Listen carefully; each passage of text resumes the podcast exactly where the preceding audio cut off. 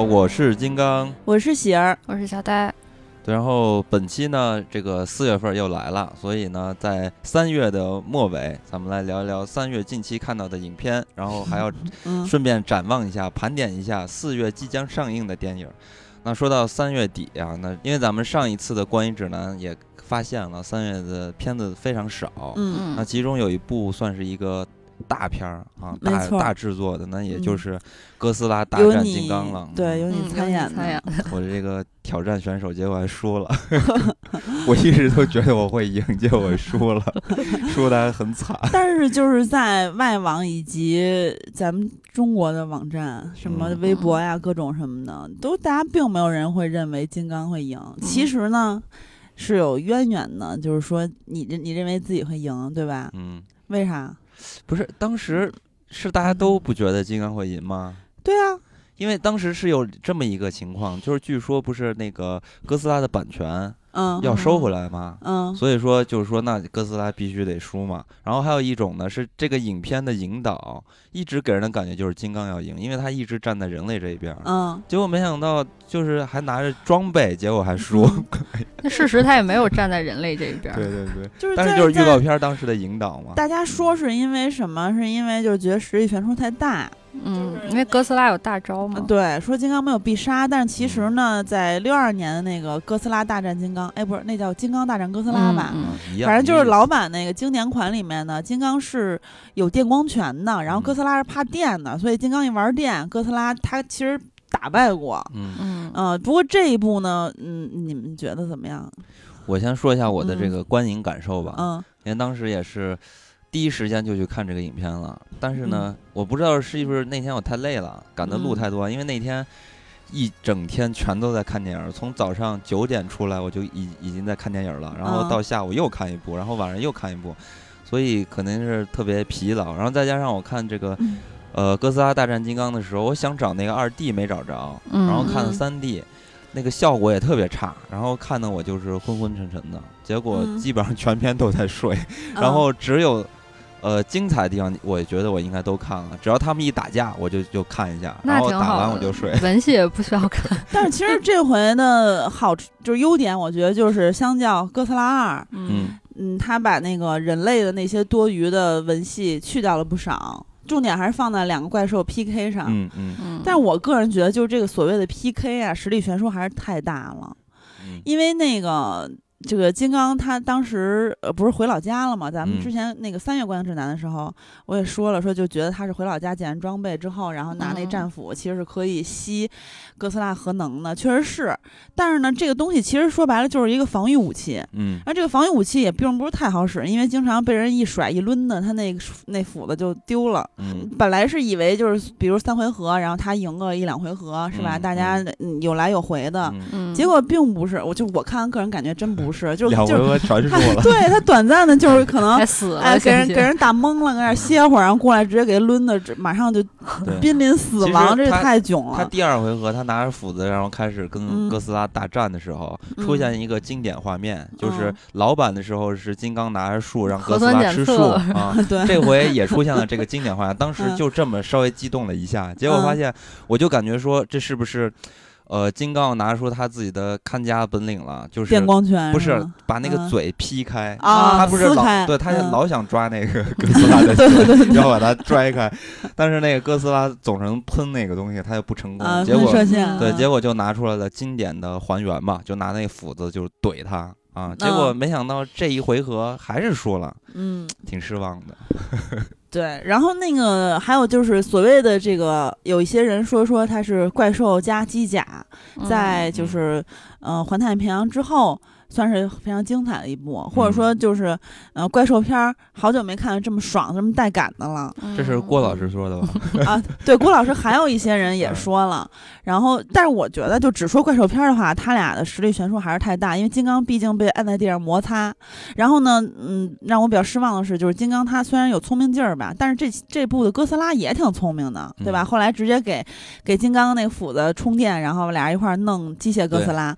然后你说到机甲的部分呢，我。我觉得机械哥斯拉完全就是打酱打酱油这么一存在。嗯啊，当然它本来就是戏份肯定不吃重的，肯定是两个怪兽近身肉搏是更重要的戏份。嗯但是我觉得就机甲部分，我是毫无惊喜的，就是它也没有什么让你亮眼的不那个设定啊，就是这个不帅，对然后呢，嗯，看着太太瘦，而且这里面一些就是咱们可能以前看一些美剧或者是电影喜欢的人，比如小十一，嗯对于他的造型，我也是 他贴头皮的那个马尾，嗯整个发际线显得巨方，嗯然后就跟金刚跟兵马俑似的，我觉得。嗯还有那个谁，呃，小栗旬，他戏份本身也也不多嘛，嗯当然他也觉得 小栗旬一出场，我还觉得看起来挺厉害的。是，然后我，但我觉得他现在非常雪村化。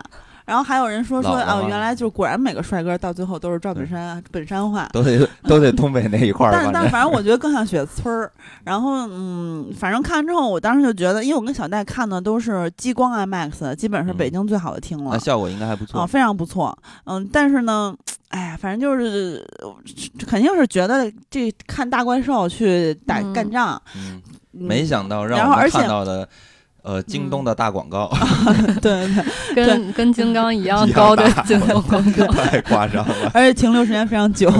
不是，我想说，就看大个子打架，而且呢是在香港打，那就是霓虹架嘛。嗯那那肯定是，我觉得还是需要去看一下 IMAX 激光嗯 IMAX 的。嗯啊、但是就是，嗯，反正我我的观感还是觉得很爽的。但是呢，嗯对，当时看完之后，我跟小戴就说，我觉得很爽。但小戴观感呢？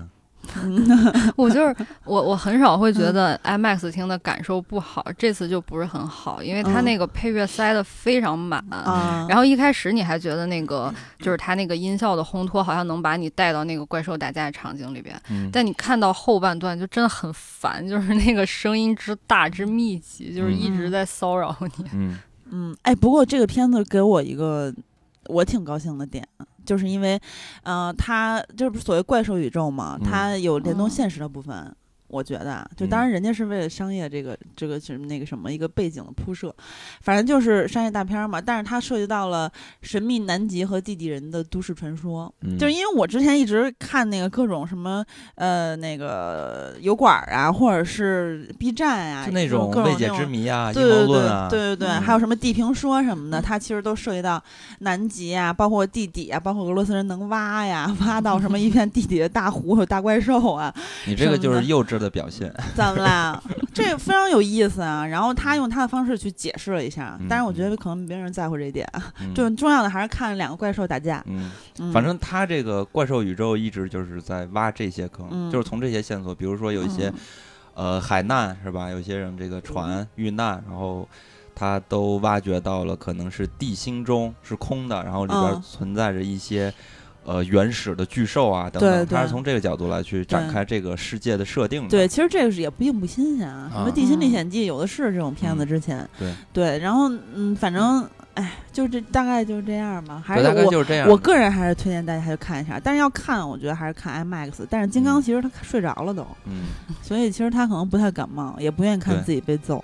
因为我其实，在看这个影片的时候 我的那个感受确实不好。然后回头我还查了一下大家的那个评论啊，包括嗯现在这个片子的分数，嗯豆瓣还是七点七分吧，啊，六点八了，啊现在、掉了掉了一点也还不错。对，然后像什么淘淘票票、猫眼儿之类的，都是九点儿几吧，啊，嗯可能现在又掉了一点儿啊。嗯就是整体这个评分还是不错的，嗯但是我就想说，为什么我感受这么差？所以我我可能有我自己的原因，就是那天太累了，就有点看不进去这片子。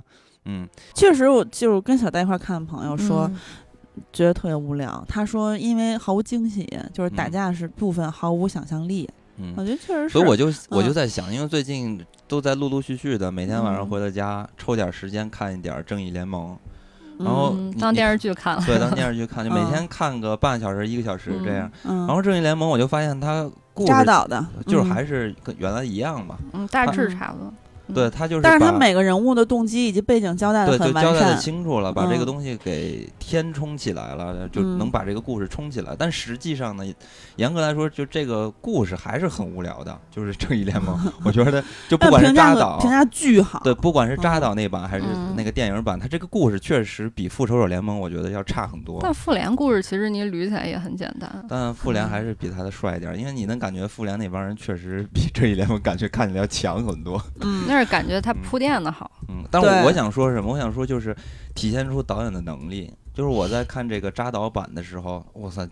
太好看了，就漂亮吗？太好看了，就是导演在拍这个，就大量的升格，还有那些动作戏拍的，简直太好看了。但也有不喜欢的，说他拍 MV 吗？真假的？对，因为他慢镜用的 太多了，这都有人不喜欢吗？我操！而且就是只有神奇女侠自带 BGM，但是它 BGM 出现有点多，我觉得。我我我当时看的是那个四 K 六十帧版本，嗯，我操，六十帧版本简直太爽了！它有好几个镜头设计的极其漂亮，扎导拍东西很有史诗感，对，真的太好看了。所以我就想，但是还是守望者好看，我觉得那是。我就想说，如果是这个金刚啊，能换一个像扎导这么有风格的导演去拍，我绝对睡不着。但是这一部其实很很多那个剧情就感觉是蝙蝠侠大战超人的剧情，那个设定怎么样怎么样让两个巨头打起来？反正最后这个超人出现的时候有点激动。就是因为我比较偏向于蝙蝠侠嘛，但是在这个正义联盟里边，确实，蝙蝠侠就是美队嘛，相当于人家是一个领袖的角色，就是看你的能力，你能力强，你就是 选，就是。不过我一直觉得扎导宇宙里边超人的形象是好于蝙蝠侠的，太强了，哇塞！对，因为确实也他有那种天神的感觉，蝙蝠侠看起来就弱一些。是，而且扎导确实是对漫画有感情的。他你看他那个最后其实片尾彩蛋的部分吧，他安排。不是火星猎人嘛？但原本原来应该是绿灯侠的，但华纳高层就死活不同意嘛。然后他不是一开始就说说那个，那如果你不让我弄，我就不我就不干了。但是后来又想说，如果因为自己导致大家看不到这部电影，也很可惜嘛，所以就妥协变成了火星猎人。然后。绿灯侠在中间其实打打架的时候也有出现过，长得跟猴子似的。对对对，那那一位，然后嗯，包括他让那个谁莱托少爷的小丑跟大本的蝙蝠侠也有对手戏了。这个其实我个人觉得还挺突兀的，但是呢，他也可以理解，因为毕竟他可能是他拍的最后一部。呃，DC 的漫画电影，对对对，然后他就了却一个，反正我觉得可惜嘛，如果不放的话，我觉得这个都是挺让人感觉兴奋的。能看着这些东西，嗯，哎呀，反正不管怎么说，就是这儿不是想说正义联盟，就是扯到这儿了，是因为就是说，应该提一句，像这种影片就同样啊，我我就是说，像正义联盟故事也一般，呃呃，哥斯拉大战金刚，我觉得故事也很一般，但是导演的风格化处理，就是你能明明显感觉出来，这个拍出来的东西是完全不一样，这种视听感受，嗯，一个正义联盟我是在电视上看，一个是我在电影院看三 D。这种感受都会差距这么大，你就知道创作者呃水平的高低的问题对一部影电影的影响。这部真的感觉没有什么作者作者的风格，没有导演风格。就是大家不是最近经常说那个《环太平洋》吗？就是《环太平洋》真的是那个光影感啊，也是打架，然后也是有很多光影的配合，那个就强很多。我觉得那个片子你在电影院看的观感会比这部爽很多。没错，嗯。好吧，那这个哥斯拉大战金刚就聊到这儿吧。确实片子也没啥可聊的，而且如果大家想了解这个哥斯拉，其实可以找我们往期的节目。很早之前我们做过哥斯拉，然后哥斯拉，因为我是把几十部哥斯拉全部都看过，那个时候也说到了哥斯拉各种里边的角色，然后哥斯拉的设定。对，那是第七十期，叫《怪兽之王哥斯拉》。然后呢，就是从第一部哥斯拉开始，什么特摄片那个时代等等，到平成时代的哥斯拉，对对对，变成人类的好伙伴，对对对，包括哥斯拉的好朋友们，什么基多拉、什么摩多拉这些等等。然后呃，金刚其实咱们也做过，然后也是包括鸡蛋呃 鸡鸡蛋金刚往年的那些骷髅岛，整个其实从当时的那个金刚骷髅岛那部拍的就风格特别好。对，当时金刚骷髅岛上映的时候做的这个，这是第二百零三期，叫金刚。当你对力量一无所知，呃，也是一个系列的专题啊，一个盘点节目吧。反正就跟哥斯拉那期比较像。如果大家，呃，因为咱们那两期其实这俩，呃，怪兽聊得很详细了，所以这期呢也关再加上观影指南，咱们就提一嘴，马上进入四月吧，因为四月片子还是挺多的。对。四月的片子就一下就是爆发式的增长了，相对于三月来说啊，而且呢，咱们之前三月可能当时还提到有个片子叫《第一回》嘛，然后第十一回，第十一回，上回说第十一回合少十回，嗯，对，然后他也挪到了呃，四月了，然后咱们现在就是按周来说吧，然后咱们先看四月二号那一周。对，这其实是清明档期嘛。嗯，四月二号那一周，首先要说的可能就是第十一回了这部影片，荒诞喜剧。对，这部影片是陈建斌执导的，应该是他的第二部影片，对吧？他第一部是一个勺子，对啊，很有个人风格的一个影片，而且，呃，这个影片应该我我感觉还是。呃，有点像之前的那种风格吧，就它是有点黑色、有点荒诞的感觉。对，但感觉喜剧的元素更多了。嗯，这个片子讲的呢，就是三十年前有一桩杀人案。嗯，然后这个现在呢，市话剧团拿这个杀人案作为原型来改编成了一个舞台剧。嗯，陈建斌饰演的马福里作为杀人案的当事人。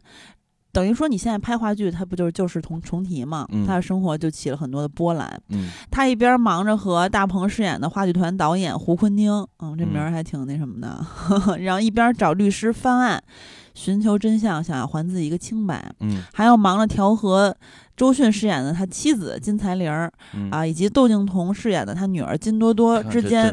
对之间这种非常紧张的关系，啊，等于说生活给了他很多压力，或者说是那个重锤，哎，重锤，重锤。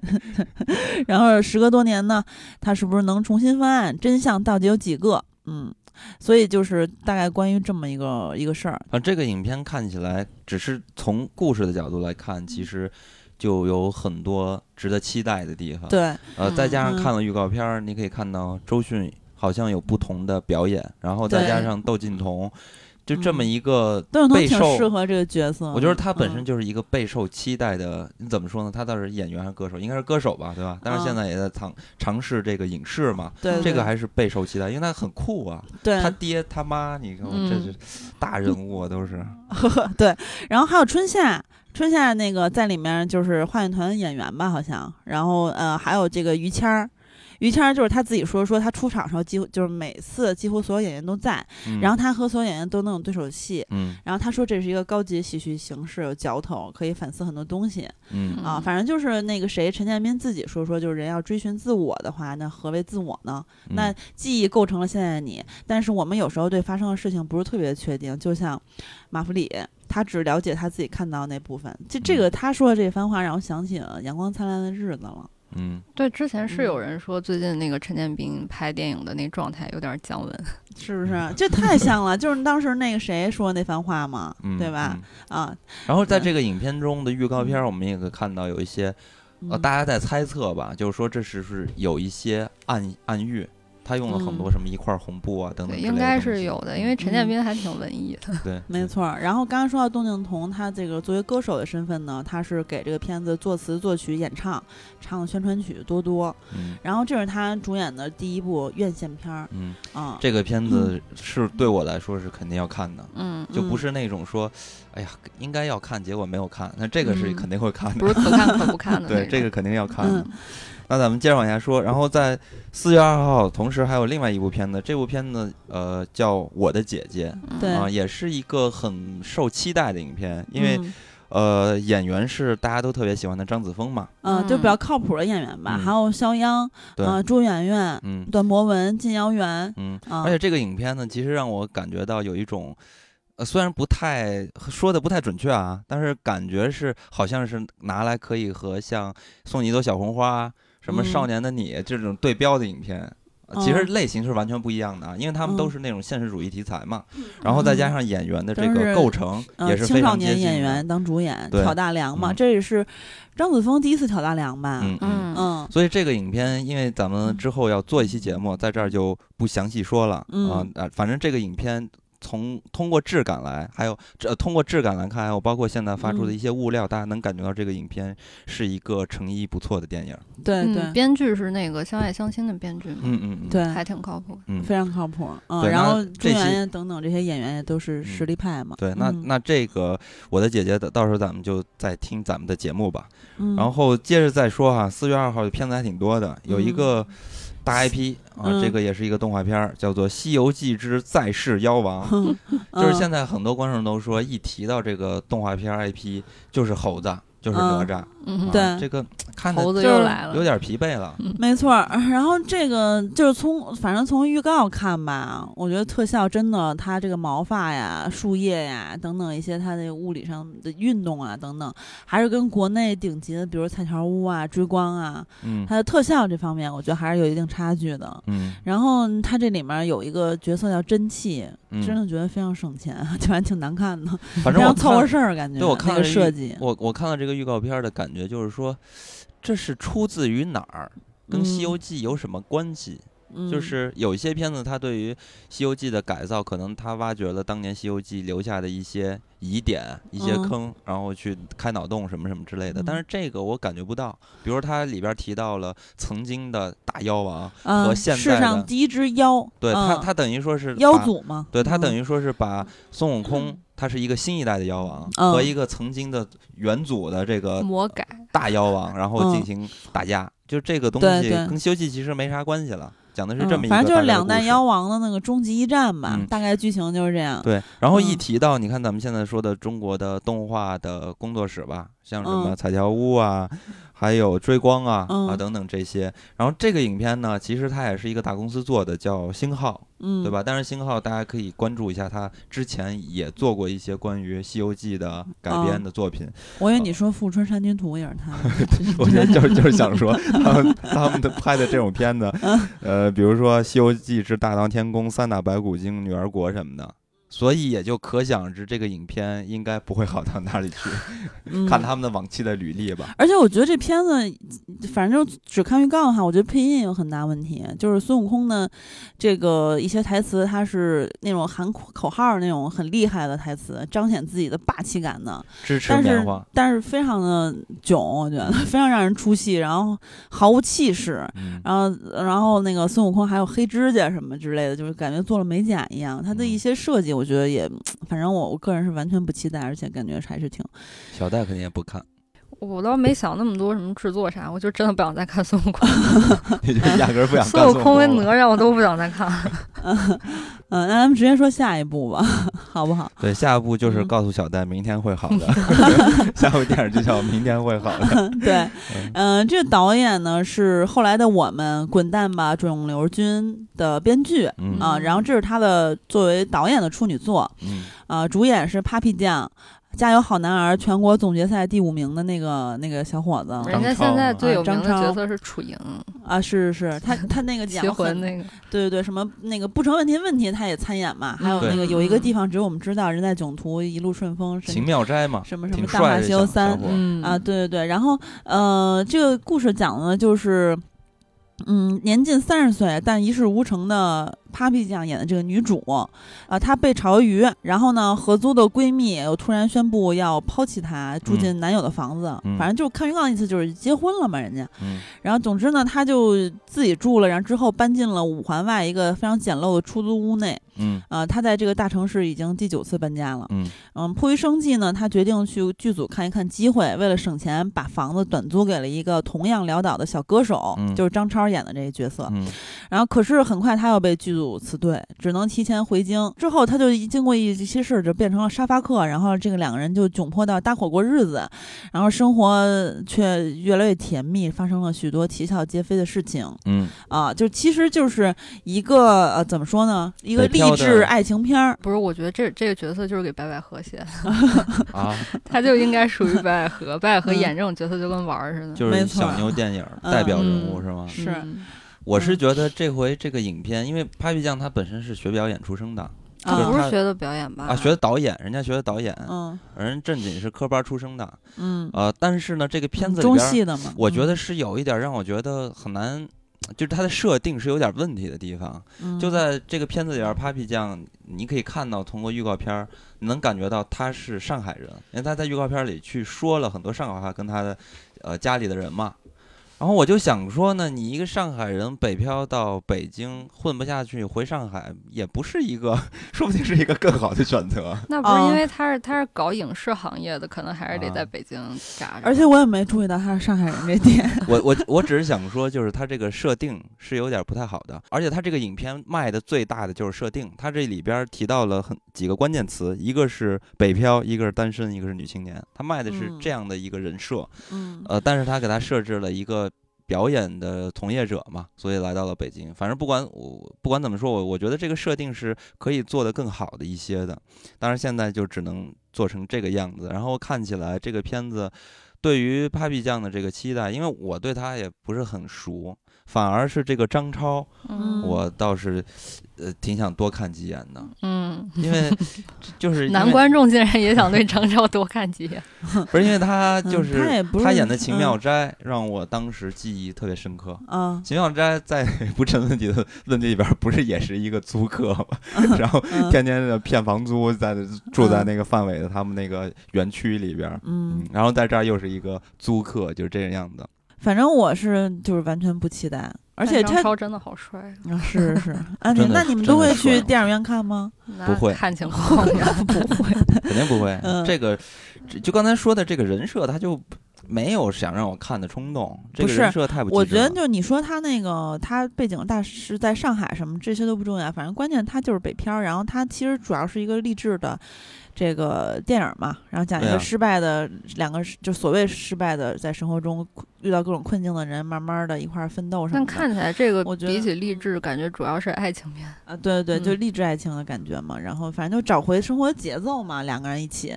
嗯，但是我觉得太没劲了，而且这个 Papi 酱，Papi 酱当主演不靠谱是吗？对，主要是觉得他那个台词有点问题，当然也没看过正片啊。但是他这剧情也很俗套啊，对吧？看过多少次了？嗯。同天呢，清明档还有一部片子叫《生生》，嗯，不知道你们期待不？《生生》我应该是好多年前就可知道这部影片了，然后当时就也都知道这个影片海报，然后我还找过下载呢，嗯然后这回知道他。要在二一年四月二号定档，然后就想找来提前先看一下，结果发现找不着资源了，已经。啊，那不就临上映肯定资源就没有了，更没有了。然后导演呢是安邦，是他的电影长篇处女作，主演呢主要是鲍喜静嘛，嗯嗯，然后他是一台湾电影，台湾电影他都是比较。呃，细腻吧，生活气息很浓厚。他讲的一什么事儿呢？就是，呃，一个刚失去哥哥的小孩儿生生，嗯，他拿到哥哥的手机，发现他一直在关注一个网络直播，名叫“活过一百天”。这个直播间的明星就是鲍起静饰演的这个老奶奶。老奶奶被诊断出肺癌晚期，但是在很努力的生活，而且已经超出了医生的预期，就是她能活的时间更长了。啊，这两个人他就是将一起去探索到底什么是死亡这个问题。嗯，听起来其实也是挺沉重的。所以说，我其实也不期待。说了半天沉重，所以不期待。就是这种题材的电影，其实我我一般就包括其实那个之前说那个《又见奈良》，呃，怎么说呀？就是他他那种就是这种电影呢，我不太会主动去看。嗯，就主要还是题材，我我一般。你们俩呢？就这个影片从口碑上来看，应该早就出了评分了，是就是口碑还不错，嗯，七分七分，嗯，七分平平的。哎，那怎么涨了？我我前两天看还六点多分呢。嗯，反正就是没有，可能有人刷了，优秀，肯定有人刷出分了。嗯，但是它也不至于是烂片儿，对，是吧？对，就是一个小文艺片嘛。但是还是因为题材的原因，确实，在当下的观众来说，很难坐进电影院去选择看这么样一部影片。因为它也没有很强的戏剧性，然后它的类型也不是那种，你比如说像，呃，药神这种，就是它虽然是一个非常伤痛的题材，对吧？嗯。但是呢，它的类型是喜剧嘛。嗯。所以像这个影片，它的这种拍法，它就必然不是没有不具有商业性，而且演员虽然是很好，鲍喜静是吧？但是呢，他也是不是咱们现在年轻观众喜欢的这种有票房吸金力的这种演员。嗯。那呃，还有一部片子叫《来都来了》，是刘奋斗执呀执导的。这个是不是四月二号上映？是就是周六，当周的周六，四月三号上映。啊，刘奋斗大家应该也比较熟悉了吧？就是他不是那个之前绿帽子，还有一半海水一半火焰啊，我是通过那部片子喜欢廖凡嘛。他这一部呢，来都来了，又跟廖凡再合作，然后主演还有佟丽娅、乔杉、范伟、杜江、包贝尔、魏大勋等等等等，都是大家非常熟悉的演员，包括还有黄璐，还有我个人非常喜欢的海一天儿。嗯，然后这个讲了一个什么事儿呢？就是，嗯，一些大家经常会说到的一些其实挺讨厌的话，比如说，哎，大过年的就算了，还有什么，哎，生活就都不容易。啊，或者熊孩子那种？孩子还小啊，就是那个，你就让着他。啊，什么之类的这些话，它活跃在我们生活日常的很多场景里面，然后呢，也表达了中国人在面对问题的时候习惯无条件妥协退让的生活态度。那生活中总有层出不穷的难题：误入虎口，面临生命危险；家长失职，熊孩子惹人反感；老人电梯抽烟不听劝阻；情场失意欲求不得；生意不顺赔钱破产；婚姻危机家庭破裂。啊，当时什么这是？我就直接念剧情简介，因为它这太长了，我就不 不变。自己的话给大家讲，反正就是生活是比较困难的模式的时候，来都来了，这样的生活态度是不是能帮助我们解决难题，还是让我们陷入困局？然后这个这些明星阵容去演绎一个呃，说是比较贴近生活的故事，去探讨校对生活的人生哲学。嗯啊，反正就是个他的预告的剪辑还是挺魔性的。他这个反正看完他放出的。呃，物料完全不知道他想干什么。就我觉得这个影片的宣传团队是不是有点问题啊？搞得一头雾水。对我就是是不是诚心的呀？就是他他本身啊，这个你看他的主创啊，他的阵容卡斯就很强。然后包括很多人也在就是觉得我我觉得有人留的言啊，我觉得说的特别有意思，说这个影片。太纠结了，有范伟，但是又同时又有包贝尔，大家不知道怎么办了。因为你比如说看到范伟好片儿，看到包贝尔烂片儿，不好判断了。然后呃，但是咱们还有谢广坤呢，对，呃对，还有广坤。然后你再看这个片子里边的他的这个预告片的剪辑，你也感觉不出来他到底是干什么的。我猜测他好像是几个独立的故事。然后拍成了一个整体的片子，就是里边讲几个故事，是这样的一个形式。反正就是他这些涉及到的事件吧，都是咱们非常熟悉的那种，比如各种社会新闻，或者是身边发生的一些闹心的事儿，确实挺接地气的这些事儿。哎，就感觉不疼不痒。对对，但是你就是没看去正片呢，也不知道是怎么回事儿。反正就是你看到谢广坤那块儿还是挺逗的，他演一个 蛮不讲理的在电梯里抽烟的。他那个演的就还是广坤，对。广坤就是他自己，然后，呃，这里面有范伟和廖凡的对手戏，就那那场戏呢，就让我想起之前那社会新闻了嘛，那个对着民警哭那个打工人小哥，呃，就生活不易嘛。然后反正这个片子很奇怪，就是他说他们那个有一版浴缸里面所有主演都在说过年好，那看起来应该是春节档，然后但是现在呢，就是又说是四月演，呃，说是愚人节。但是呢，又四月三号上，嗯，哦，反正就是这个档期，反正也改了，嗯，那其实，在四月二号，呃，这段时间上的清明档期吗？对，其实真正的能让我坐进电影院的，就是第十一回啊，不是第十一回，没错啊，对。刚才差点说成第十一回合，然后还有就是我的姐姐和第十一回这两部影片，没错，其实我也是这两部是必看，就是清明这个档期。小戴呢？对，就这两部。然后张超那个考虑一下，主要还冲着演员是吧？看有没有免费票是吧？有人请可以看观影团之类的是吧？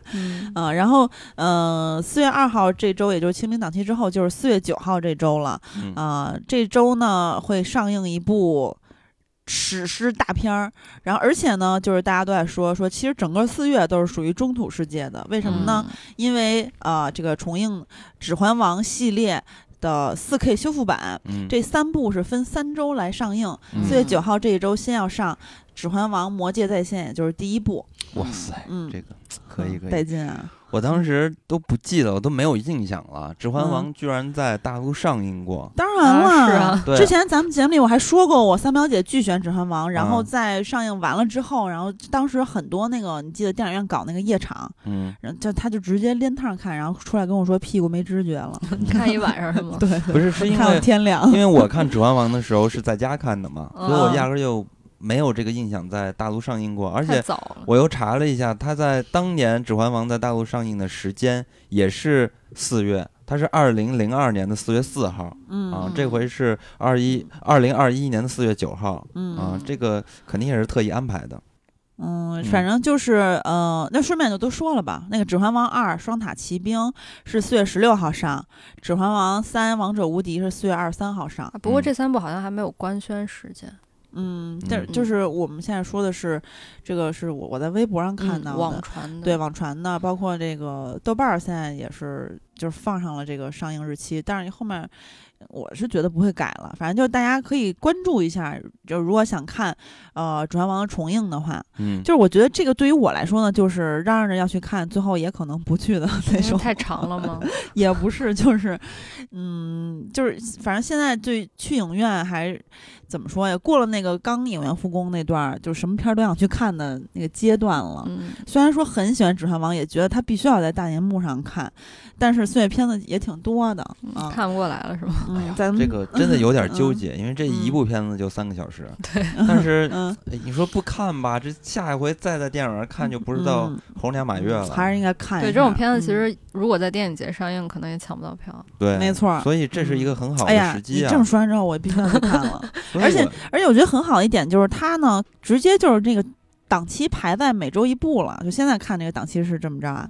那这这么排的话，就给你就不给你机会让你连着看了，所以那挺好，挺好啊。对，也也可以有机会啊，就等第三部上了，可能有电影院会一起排。嗯，不，我觉得三部连看真的受不了，受不了。嗯，然后咱再说说四月九号还有另外一部片子叫《超级的我》。嗯啊，然后这个片子的呃编剧和导演都是张冲，嗯，他是《飞越老人院无人驾驶》的编剧之一，然后曾经做过《锵锵三人行》啊、《文韬拍案》等等节目的制作人，后来呢以编剧的身份进入电影行业，还是《小时代三》和四的制片人。嗯嗯，他的主演呢是王大陆、宋佳。这个片子讲的是什么事儿呢？这其实是我从小到大一个梦想，就是说 梦里赚钱吗？对对对，就是他可以把梦中的东西。呃，梦中取物，对，就像金刚说的，有这么一个神奇的能力。但是在此之前，他是一个十八线小编剧，就跟帕菲酱演那角色一样。嗯，也是一个所谓生活 loser 吧，生活中的 loser。然后王大陆饰演这个角色，生活是很困顿、很拮据的。然后他通过这个梦中取物的能力，就变成了一个人生赢家，非常的富有，甚至一掷千金追求到了暗恋多年的女神宋佳，就是小宋佳饰演这个角色。然而呢，他在这个梦中取物，一次次的呃，这个得到好处了之后呢，发现生活其实也越来越失控了，而且他是要付出相应的代价的。嗯，这个也很。就是咱很常见了，比如说什么什么叫什么人生遥控器，还是就之类的那些片子，都是你哎，你突然得到了一个特别屌的那个一个超能力或者一个技能式的东西，但是后来你会发现它是需要代价的。然后，但是它这个和咱们提到的那种影片不一样，就那种都是偏向于剧情的，这个其实你可以看得出来，它更多的是。呃，有一些动作和奇幻的感觉，对，因为他在梦中取了物之后，拿的东西越来越多，在梦境中可能有一个世界的架构吧，然后出来一些怪物这样的人来去追杀他。哎，他那个梦中的怪物弄他，就追杀他，什么甚至要拿冷兵器劈他的时候，我就想起你在噩梦里面说到的，就噩梦那两期里面你提到你那噩梦，我觉得非常像。我提到过吗？对啊，就你做那噩梦，那那个跟死神似的，大哥站你那个走廊里，然后拿着那大刀要劈你什么的。但我并没有拿走他们的东西，对，没占着什么便宜。这个影片我就感觉说，我不知道它的制作如何。如果它制作特别好的话，我总感觉要往那个。刺杀小说家那方向走，但我看起来他制作应该没到那个程度，那到不了。嗯，而且包括他的演员来说，阵容也达不到那个程度。嗯，但是他客串有很多演技派，比如说吴刚、金燕玲、金世杰、张颂文什么的。但是他不是那个级别的制作，就你这种演员搭配，就一看就不是那个制作的。但我还是很惊讶，感觉王大陆的资源为什么那么好？啊是吗？我怎么感觉很久没看上他了？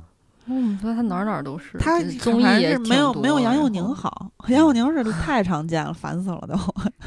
然后那个谁，呃，王大陆他在那个海报里，就是当时他这个脸长得太有特色了，就那么小一张海报，在这个好多好多电影条目都在一起的时候，只有一张嘴。通过他这不是 通过他这海报，他这头也并不大，我瞬间 认出是他，他太有辨识度了。他漫漫画脸嘛，太漫画了，特别漫画。你刚刚说这个海报，其实让我想起了一点，他这个海报做的是用了好多达利的画。是啊，就是那个表什么的，然后合成了他这张海报。嗯嗯，那小戴你会去电影院看吗？不会，看质感就不太行。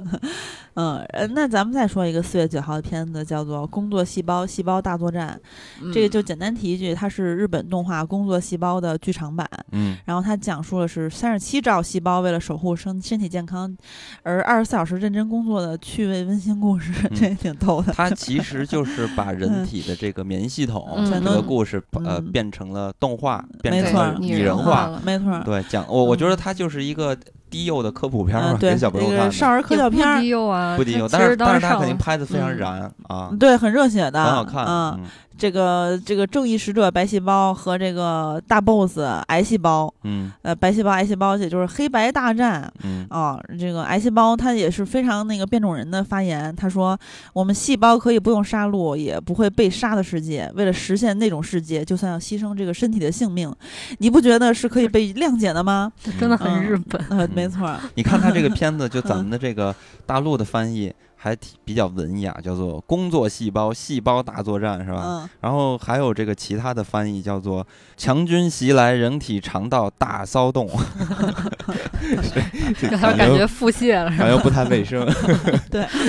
嗯，反正就是它这些呃免疫细胞和那个所谓的坏细胞，就是癌细胞啊，这种就是斗智斗勇嘛，就非常的热血的那种，比较萌和燃的那种感觉。然后其实非常适合大家带着小朋友去看，嗯，科普寓教于乐嘛，科普一下，嗯。然后呃，四月九号，另外一部片子就是《了不起的老爸》啊，这个导演呢之前是一个呃导过很多片子，但是大家可能都不不知道啊，就是比如说《大日子》七点五分，《天天好天》。八点三分，一路有你八点零分，辉煌年代对辉煌年代七点五分，均分都要超过四点五啊，所以他是谁呢？是一个大马的导演，马来西亚导演，然后这些片子都是大马的片子，所以虽然分分挺高的，我个人是一部没看过。然后，人家导演叫周清源，你这半天不说人啊？对对对，然后这个片子有大家非常喜欢的这个王艳辉来主演啊，然后他演他儿子了不起的老爸嘛，演他儿子的。是张佑浩，呃，然后呢，这个片子讲的是一个患有先天疾病却怀有马拉松梦的少年肖尔东，也就是张佑浩饰演这个角色。嗯，然后呢，还有一个就是固执的逼迫自己儿子预习盲人生活的出租出租车司机父亲。肖大明就是王艳辉饰演这个角色，就这两个父子呢，他们两个互不理解，却在一场马拉松比赛中互换身份，并肩站在了起跑线上。这个片子呢，就是通过命运，就对命运持有不同态度的一对单身单亲家庭的父子，讲述了一个用爱向阳而生的故事。啊，就其实就是这个。呃，他这个剧情简介是这么写的啊，但是其实就是这两个父子呢，他们的那个生活，就是他们有很多的矛盾嘛，然后慢慢的他们走向和解，然后最后一块跑马拉松去了呗，啊，就是大大概讲的就是这么一个事儿，很温暖的一个家庭片，嗯嗯，但他是从这个体育的题材出手啊，对对对，出手出发的，对出发的，所以说他本身体育这个题材这几年其实慢慢的变多了，嗯，以往这个咱们大陆。体育题材的片子都没有什么卖相的。然后现在开始有一些体育的题材出现了，而且特逗，就是我在短评里面看到很多人都说，哎，想看纯粹因为我爱跑步，然后或者说是什么那个希望能开一个中国大陆关于竞赛类的好头，嗯啊什么就等等吧，反正就都是关于体育这点来期待的。对，但是不知道这个片子在体育这个题材上的戏份有多少，看有这是不是真的特别吃重啊？这个题材，反正看他们那个花絮里面，就是为了这个体育相关，比如说跑步啊等等一些核心的。训练是花了很大功夫的，所以我觉得跑步这块应该也不是说就潦草带过的，还是因为毕竟他那个要要要要这个什么要和解啊什么的，他后来他爸他爸决定陪他一块儿跑什么的，这最后真得跑啊！就我觉得应该还是不是那个呃凑合事儿了啊。啊，然后这个片子其实感觉质量应该会不错，但是票房应该会不行，是吧？但我总感觉这个影片质量一般，是吗？嗯，我觉得就是特平淡这么一事儿，然后说的事儿也特老套，呃，但是就看他编剧怎么写了，因为这是一个故事感很强的。对一个片子。反正我也是这种题材，我都没有什么个人没什么兴趣。但王阳辉看起来还挺感人的，没错。那他演什么你不觉得感人？是不是？王阳辉现在的表演就感觉，或者说他演的这个角色，嗯，就大体上都是这样，没有说可以挑战一些不同的。可能是因为他最近不演坏人了吧。嗯，他就是从坏人演演演成了这样，要不演傻贼什么的。傻贼，傻贼还是早年间演的，演坏人，演官员。对，然后现在演这个爹，反正就是也到了这岁数了，可能。他一出道的时候不就这岁数吗？什么意思？怎么回事？越来的越这个温吞了嘛，年纪大了。那咱们到下周了吧？好不好？四月十六号有一部片子，我惊讶的发现，在豆瓣的标记想看的人数非常之多，有四万六千八百一十九人。哪个片子？嗯，六人泰坦尼克上的中国幸存者。别说啊，这个片子我一开始觉得什么垃圾，圈钱片是不是觉得？结果一看这个剧情简介，想看了。我以为你一看，因为卡梅隆啊，不是不是，我一看这剧情简介，哎，特别想看，就是感觉这个事儿。因为它是真事儿，是个纪录片儿，然后是又和这个泰坦尼克号有关系。哎，我还想说，我靠，原来在泰坦尼克号发生这样的事儿吗？那就喜儿给大家介绍到底发生了什么事儿。哇塞，这跟报幕一样。这懒蛋，你自己说不行啊？这一九一二年四月十四号，泰坦尼克号沉没之后呢，几乎所有幸存者都被送回至纽约港口了。但是其实这其中有六名中国幸存者，他们获救后在二十四小时之内被美国驱逐出境，他们的逃生经历几乎不被记录，甚至被刻意抹去。啊，就是它其实是呃，这个纪录片呢是深扒他们的故事，啊认为他们其实也是应该被知道、被铭记的，嗯，因为他们曾经被洗刷、被隐藏、被删除了，嗯，啊，然后呃，这个片子非常值得一提的就是它的监制是詹姆斯·卡梅隆，嗯，然后他说，呃，这个这个。这个当年呢，这个几乎每个人的故事都被完整的记载下来，唯独这些中国人无人知晓。嗯，然后其中有一个人，他可能是最后一个被救的人，这个人就是 Rose，就是泰宁号里面 Rose 获救那个情节的灵感之源。对，啊，然后这个导演呢是罗非，他一直是对海事历史非常感兴趣的。然后我觉得他说的是实在话，就是说他对海事历史感兴趣，那对这一类人呢，就是一定会关注泰宁号的。而且还有一个非常重要的特点，就是这个罗非。这个人呢，他其实是当年综艺杂志在中国的首席记者，没错，所以他对中国比较了解，对，很有渊源。然后他之前的那个作品呢，呃，海神号事件那个纪录片也是关于海事的。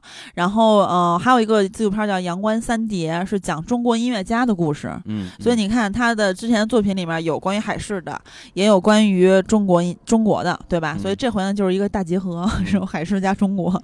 然后呃，他呢呃还。还曾经和他弟弟罗德被共同委任制作2007年的世界夏季特殊奥林匹克运动会开幕式纪录片，以及他为世博会和上海迪士尼制作过宣传纪录片。然后他也是国家地理、BBC 探索的指定导演，感觉是一个很有实干的人。呃，对，反正就是一个专业纪录片选手嘛。那那个太平轮是不是也应该让他拍？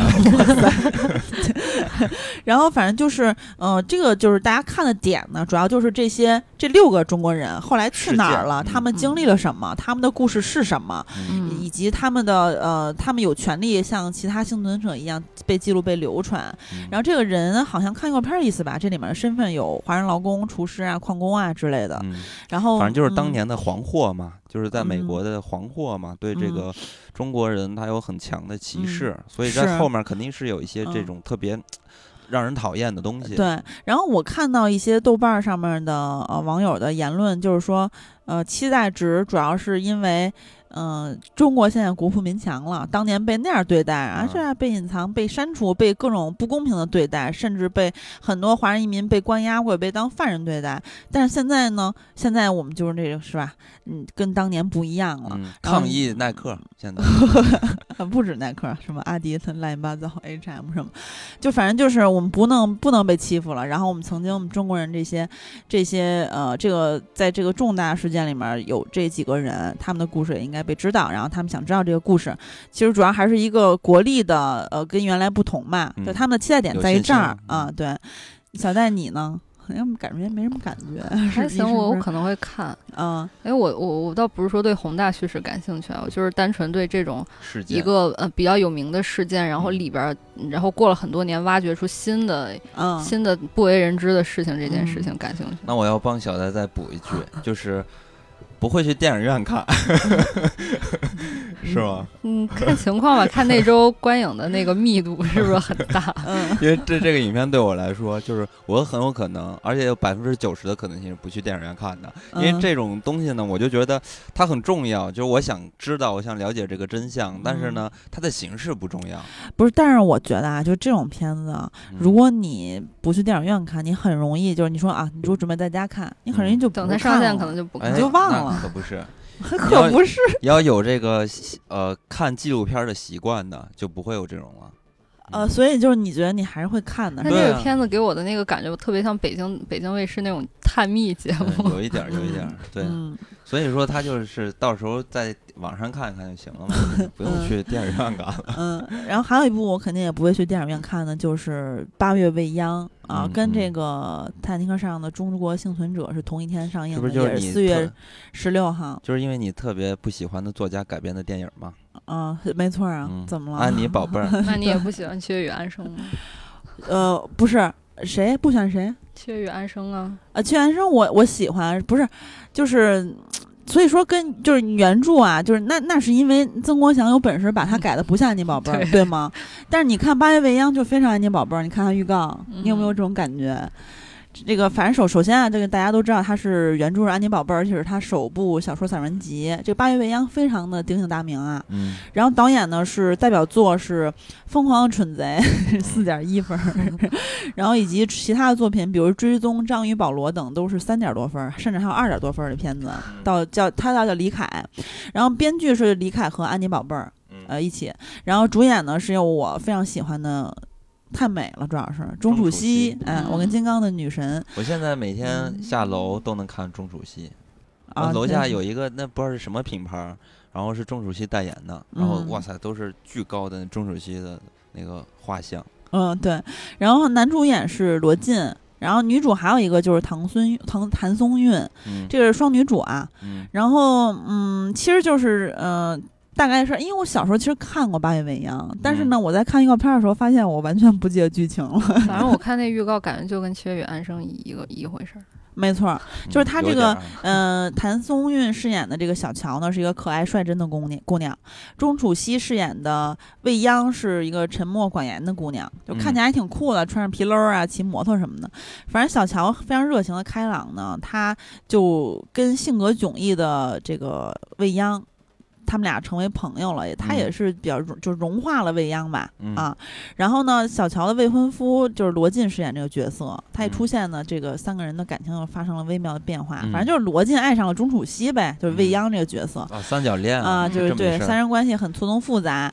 啊，然后呃，就是这个这看预预告片里面一些台词啊，比如说什么呃，钟楚曦钟楚曦说，男人是不会对女人从一而终的，你还有我，这不就是放屁吗？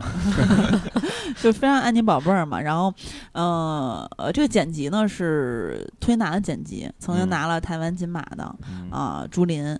然后美术指导是胡猛，曾经参与过《长津图》，但是我觉得都没有用。嗯，就这种三角恋的故事，我看我最近几年看拍的好的也只有《缺原生》，不然就会非常烂俗。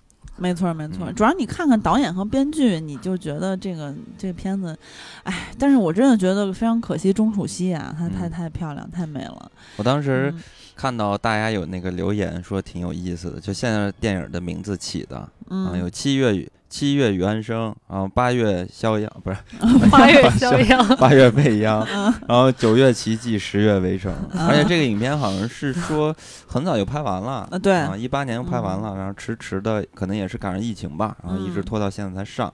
然后呢，我不知道，可能一八年还好一点，就这个题材，因为七月与安生啊这样的片子。现在这种故事真的不太对，放现在来看的话，谁还看这种故事啊？哎，太俗套了，太烦了。我觉得这都是。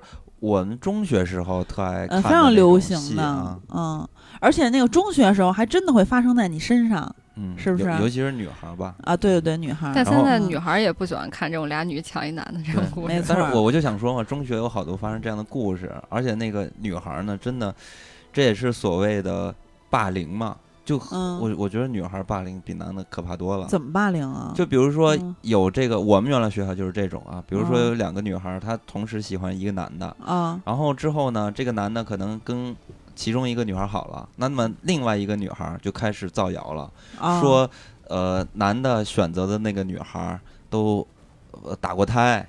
啊，在在中学就打过胎了，就这种传谣，然后慢慢的就变成这个女孩的名声就变得特别臭，所有的这个人都看着女孩就在背后指指点点说啊，这不是一个好女孩，然后在这么小小年纪又堕过胎什么什么的啊，混过社会什么的，就这种造谣特可怕。那如果俩男的都喜欢一个女孩呢？最后这没追到的男人会怎么处理？男的可能就最多也就打一架，然后 就没事儿了，那女的就。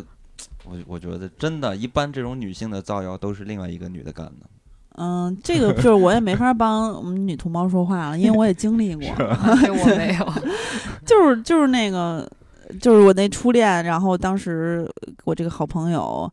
嗯，反正就是我们俩，就是因为他他喜欢他，然后其实我不是特知道，就背后诋毁。然后他给小纸条给我初恋说我坏话，然后我初恋就是跟我骂我，那会儿我俩还没好，他一直就在追我阶段，然后，然后呢，我就。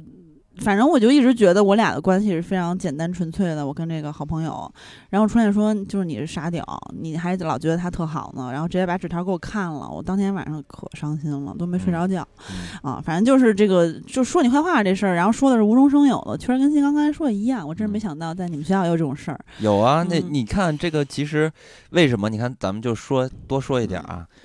呃，少年的你不是奥斯卡提名了吗？最佳外语片啊！你看，我觉得这也是一个题材的力量，就是在国外，这个霸凌也很严重。对，而且你看国外的那种霸凌，女生的国外的霸凌尤其演女的多，就是那个我那太可怕，就韩国那个那轮奸还往他身上撒尿那，我就特别过分啊！然后这回的少年的你，然后被提名，其实我觉得。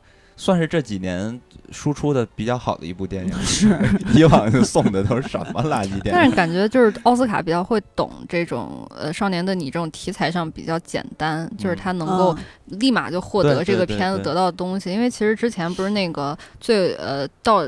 就是那个大名单，嗯，里边是有阳光普照的，但是阳光普照那些，就感觉奥斯卡的评委不太能完全收到他的信息，因为它类型不像少年这么强。对。啊，阳光普照他那个片子，其实他挖掘了很多这个人呐，在黑暗中的这种面临的问题，而且还有很多这个性别的问题。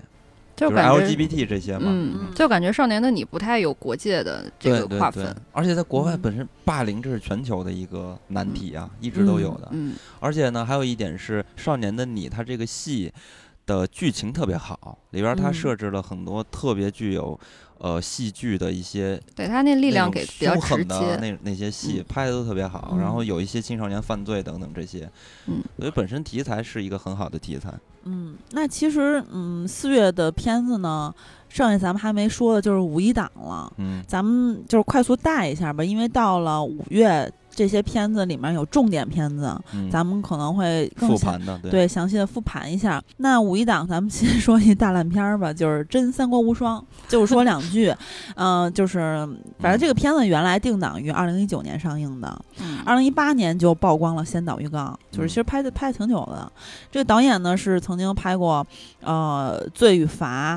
呃，就郭富城主演那个啊，张家辉主演的大追捕，彭于晏主演的《黄飞鸿之英雄有梦》，周显阳呃导演，然后主演呢就非常的 莫名其妙了，我我觉得，嗯，比如说王凯来演曹操，古天乐来演吕布，然后吕吕良伟来演演袁绍，杨佑宁来演刘备，嗯，服了，然后刘嘉玲，呃，韩庚韩庚演关羽，嗯，然后古力娜扎演貂蝉，林雪演董董卓。啊，我个人真的觉得王凯非常不适合演曹操。这里边也就林雪演董卓还是 就比较莽夫这种感觉，而且特别莫名其妙，就是王凯那个刘海太奇怪，特别像《庆余年》里面的二皇子，特别像杨土。这篇你不说我还真不知道，但是你一提吧，想起好多我曾经玩三国无双的那些无聊的时光。对这个导演，这导演就说，他要打造一个更年轻、更热血、更不一样的三国世界。他选的是三国中比较早期的故事，黄巾之乱、三英战吕布等等。这个时候曹操只有三十岁，刘备还不到三十岁。按照今天的标准，他们都还是年轻人。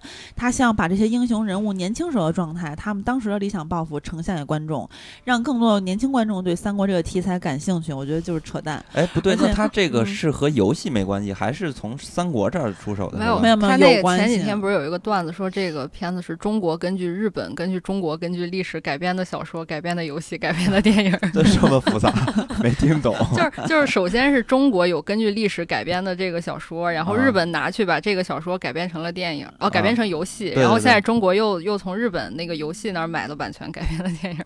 对，而且他这个实拍呢是好多在新西兰实景拍摄的，我也不知道为什么。他说他要呈现出不一样样的古代中国的山河大地。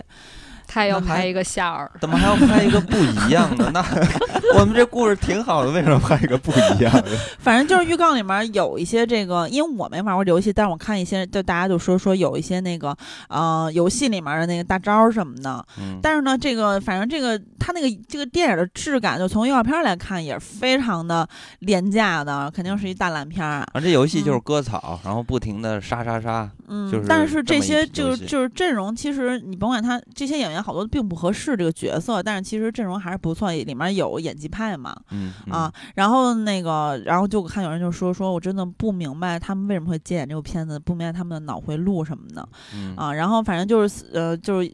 咱们说这个另外一个吧，然后四月三十号的另外一个就是《世间有他》，是三位女性导演张艾嘉、李少红、陈冲执导的，然后主演有周迅、郑秀文、易烊千玺，呃，等等等等，冯德伦呀、白客呀、鲍喜静啊什么的。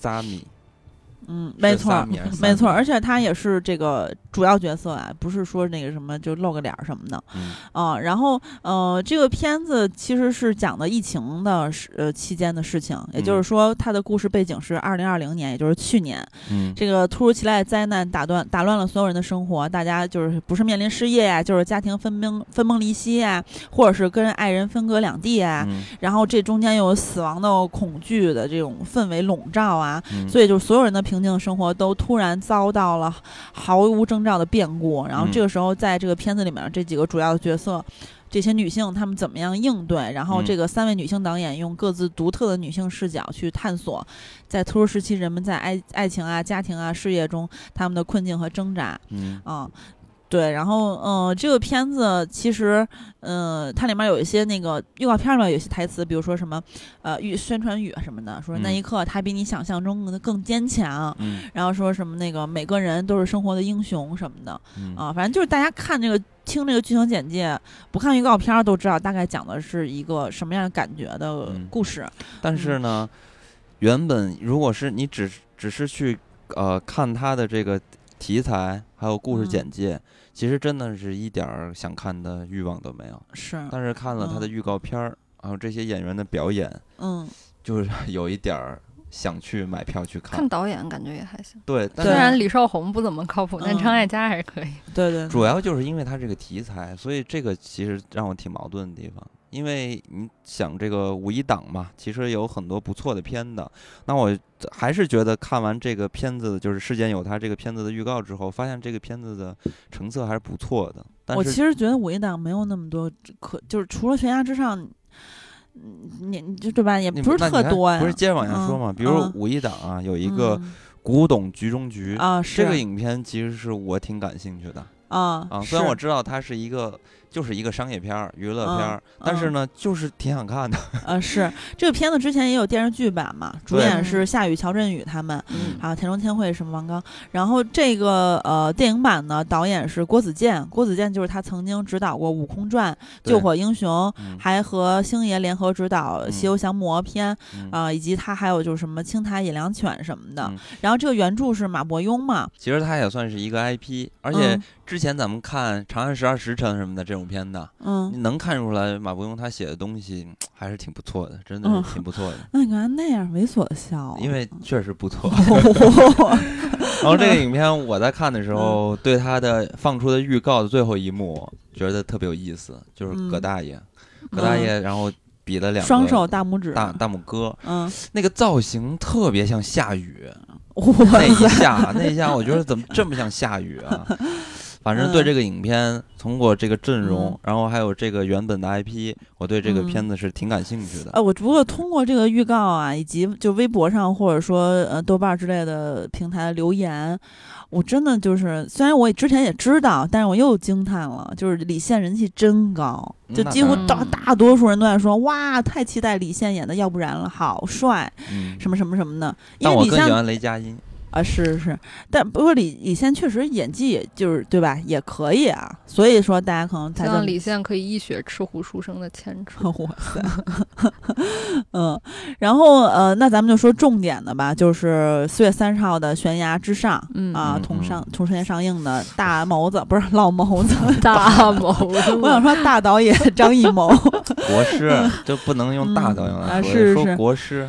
对对，呃，国师国师他这个呃创作力旺盛啊，嗯。是，那他个编剧呢是全永先，就是其实他是这个原他的原创故事来改编的，然后就是还有张艺谋啊，然后呃主演阵容非常的强大啊，张非常的好，我觉得得说好，好好好啊，张译、于和伟。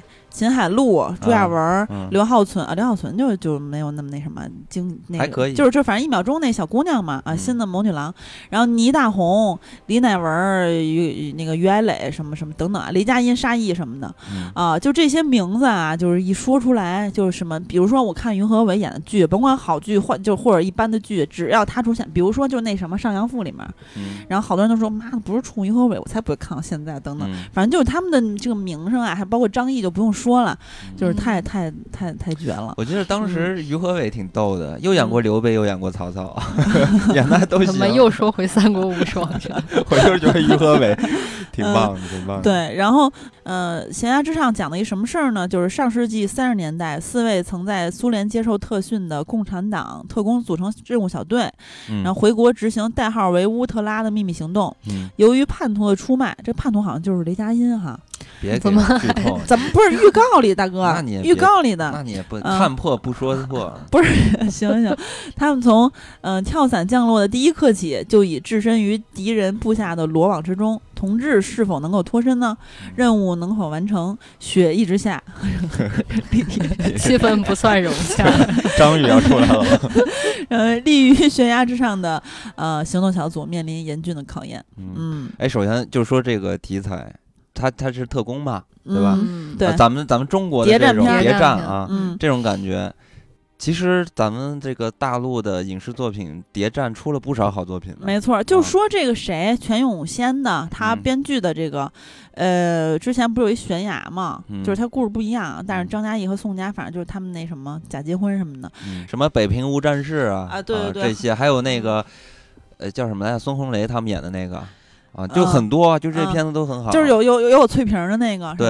然后这回呢，这是张艺谋拍了一个他之前没有接触过的，呃，就是主题材的电影嘛。嗯。然后我依然还是感觉啊，就是只是看张艺谋的电影的预告片，你就能感觉出来人家的这个制作电影感，就是电影感太强了。你再幻想，不是不用幻想，就刚才咱们提到的像 Papi 酱拍的那种片子，这个。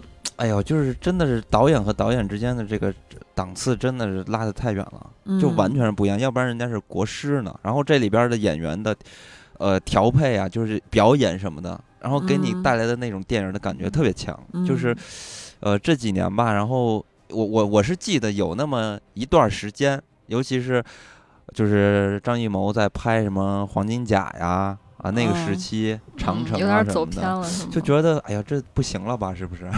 啊，包括那那个时代的第五代导演，你包括主要其实还活跃的，也就是陈凯歌这些嘛。然后拍的片子也都是都是跑得越来越偏。我还挺喜欢《羊毛传》的，《羊毛传》我也不喜欢。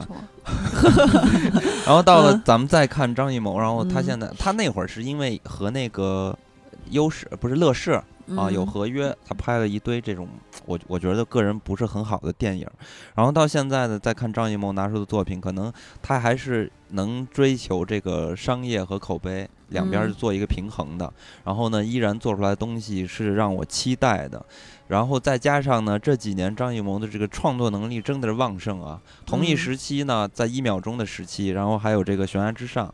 我记得之前还有一部片子，还有坚如磐石，呃，对，就是坚如磐石那个片子，我更期待，它是讲那个反腐的，嗯，这几部片子给我的感觉可以啊，特别值得期待，而且咱们就老老老是就是，呃，怎么说呢，就是老觉得特别的好，像一些国外的大导演，老牌大导演。像这个伊斯特伍德、雷德斯科特这帮老头还是在拍戏，老当益壮。对，你看咱们国内也有，人家那是更老，真老。对，咱们也有嘛，就就是你看这个国师现在的这个创作的经历，然后再持续的再这往下拍，我估计也会慢慢走入他们的那种，就是那么老还会再拿出新的作品。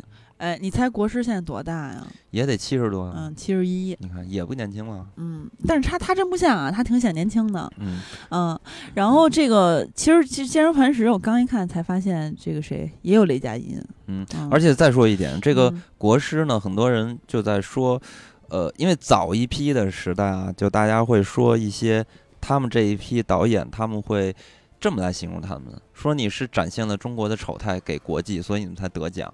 对吧？当时有很多这样的话，包括说贾樟柯也有这样的一些人，然后对他们进行一些批判。但是你知道，国师当年做过一些事情，就是很长这个中国人志气的。就是说，他的创作理念和他自己就是想要表彰的、表达那个主张，是很单纯的。他没有想过说我要做这样事情是为了可以拿奖，他不是这样，他是站在了我要。做表达的角度来去做这个影片的。嗯，当年他拍那个一个都不能少的时候，当时去送审戛纳还是哪个国际电影节，然后当时的那个那些组委会的人嘛，当时和呃张艺谋的私交还不错，然后就私下跟张艺谋说，要你要不要改一下这个片子，然后拿另外一个片子来参赛，因为这个片子，呃，就是可能会更讨好国际市场，拿奖的可能性更高。张艺谋直接就回绝了，然后还给他写了一封信，告诉他说：“我写这个东西是因为，呃，这是什么问题啊？我就大概说啊，就是大致说这是我表达的主张等等，我不是想要讨好谁，或者展现中国不好的地方给你看，然后，呃，以期望可以拿奖。然后说，如果你真的要选择让我去改，那抱歉，我就是誓不从，就是这样，就是很有志气的，就是他不是像咱们一些媒体人啊，或者一些。”呃，那种黑子喷子啊，对他们进行的这种就是自我发挥的、自我意识的对他们的一种判断。对，就是之前咱们说一秒钟的时候也说，就是老影人其实很多人是。电影是他们的信仰嘛？他们非常尊重、热爱电影。他们对于创作还是挺单纯的。对对，所以他们拿出好的作品来。然后，嗯，那其实五一档的片子呢，主要就是呃，现在定档的就是这四部：《真三国无双》、《时间有他》、《悬崖之上》、《古董局中局》。对，虽然说其实也不多，但是因为今年的票价太高，所以很有可能像刚才咱们说到的，呃，《世间有他》这种片子，可能我就不选择去看了。不过今年五一比较长。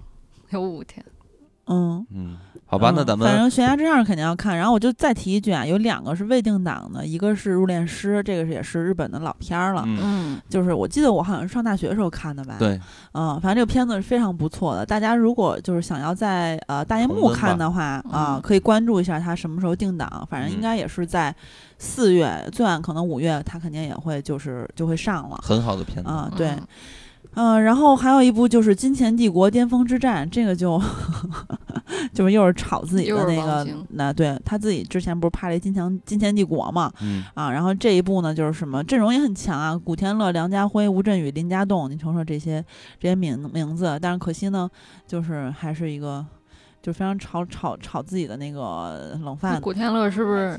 古天乐是不是会在四月贡献两部烂片？古天乐现在经常出演烂片儿，然后不是还有一部《情书》吗？《寻秦记》呢？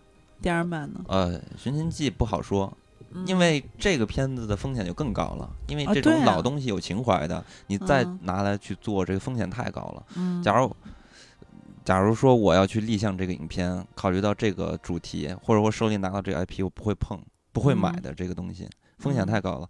然后还有一部是那个《情书》嘛，那个是什么时候定档啊？你说日本那个情书啊？那估计年底了吧？啊，那没有，我还以为也是近期呢。他他应该找一个下雪的。那如果我问你俩四月必去影院看的有哪几部？我应该就是《第十一回》、我的姐姐跟国师的《悬崖之上》。嗯，我应该也是。指环王就看情况吧。对，指环王得再考虑考虑。嗯，因为确实时间有限，但是指环王真的是纠结了。嗯嗯，就跟同一个片子边有范伟又有包贝尔一样纠结。指环王这个对体力考验比较大。嗯，那就我就得感觉我得努努力，使劲做一下决定，然后再买票。嗯，那大家其实都一样。嗯，好吧，那咱们这期节目就四月份的影视啊，就说到这儿。呃，到时候呢，主要是在五一吧，然后咱们再做一个复盘。那么本期节目就到这里，跟大家说再会，再会，再会。